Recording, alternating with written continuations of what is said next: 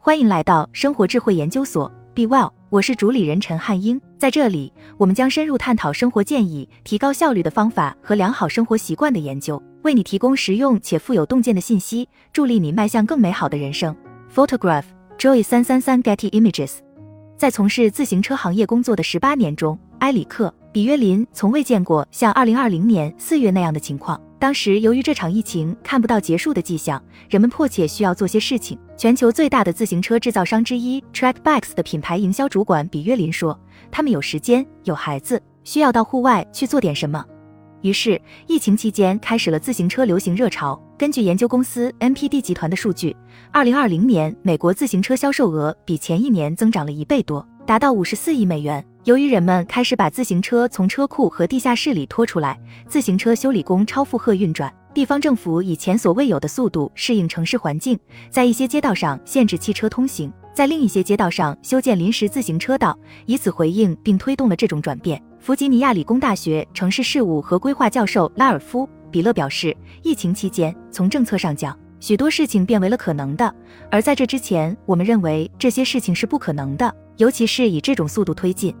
近三年过去了，自行车热潮带来的影响以及随之而来的城市基础设施的变化仍不明朗。在许多地方，很难持久的让居民改用骑自行车出行，尤其是那些原本可能开车的出行需求，比如上班、上学或去杂货店。自行车销量已经从疫情时期的疯狂高涨中放缓。NPD 集团的数据显示，今年的销售额与2021年相比下降了百分之十一，尽管仍远高于2019年的水平。虽然很难找到有关骑行项目的明确数据，但观察人士表示，马路上的骑行热情有所减退。要想摆脱美国许多城市环境中以汽车为中心的思维束缚，需要的不仅仅是一些快速的调整。倡导自行车运动的非营利组织 People for Bikes 跟踪了大约二百个在疫情期间对街道进行了改造的美国城市。该组织的研究经理帕特里克·霍根说，在大多数情况下，骑行又回到了疫情以前的状态。团队的数据表明，为娱乐而骑自行车的人更有可能坚持疫情期间的骑行习惯。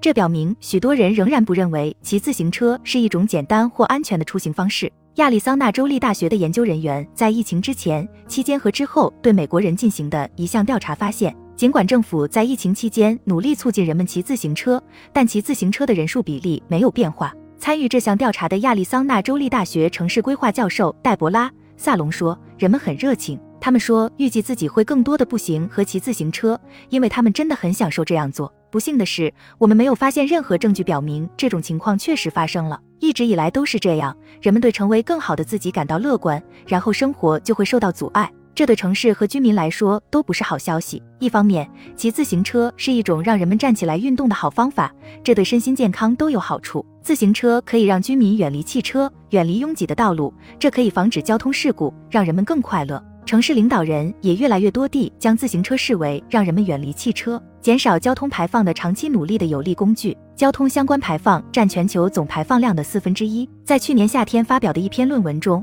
研究人员得出结论：如果全世界都像丹麦人和荷兰人那样出行，那么额外的锻炼和减少排放所带来的健康益处，将使全球每年的死亡人数减少三十四万至六十二万人。弗吉尼亚理工大学教授比勒说：“那些让居民开始骑行并爱上骑行的城市，都有一些共同点。”他和罗格斯大学的一位同事对全球十四个城市进行了研究，发现那些增加自行车出行比例的城市，经常利用疫情期间路上没什么车来扩大或实施基础设施改造。他们修建了受保护的自行车道，让人们在骑自行车时感到更安全。研究表明，对骑车安全的担忧，尤其是对被车撞的恐惧，使人们不敢骑车。最关键的是，自行车友好型城市限制私家车的使用。巴黎从来不是一个适合骑行的城市，过去二十年一直在扩大自行车基础设施，但在疫情期间，这座城市加快了速度，修建了三十二英里的临时保护性自行车道。并将许多城市街道的限速降至每小时二十英里以下。与二零一九年相比，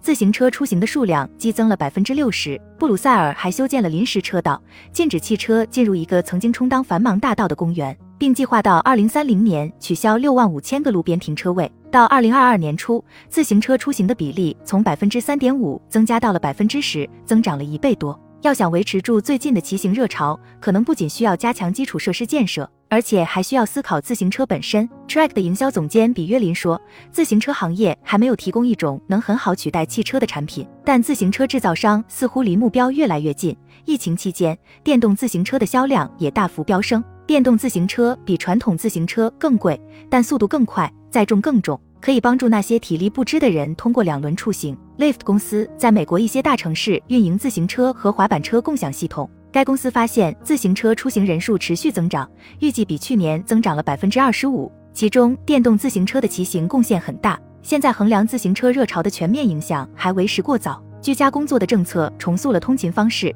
一些居民可能不需要骑自行车，因为他们哪里也去不了。其他影响可能是长期的。北卡罗来纳大学的交通政策研究员塔布库姆斯追踪了世界各地疫情时代的基础设施项目，他发现有证据表明，城市已经改变了其对建造东西的思考方式。他们已经找到了吸引公众参与的新方法，相信可以先建立临时的基础设施，以后再进行改造。他说，这些干预措施实际上大多数都是临时性的，但我们学到的是，做这件事的经验将产生长期的影响。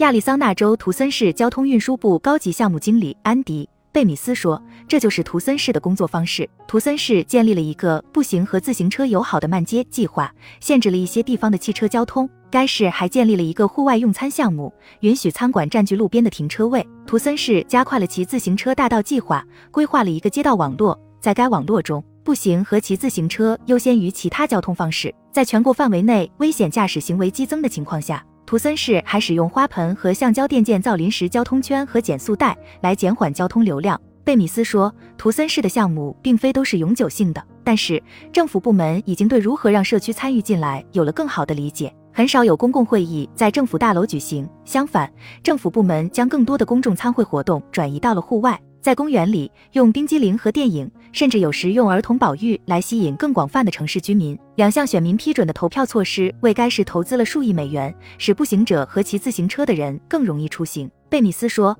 虽然现在我们肯定不能解决所有问题，但依旧可以有所行动。现在骑行热潮渐渐退却，一些城市将不得不思考如何继续发展。”好了，以上就是今天的分享。如果您有什么看法，欢迎在下方留言与我们交流分享。期待我们下次相遇。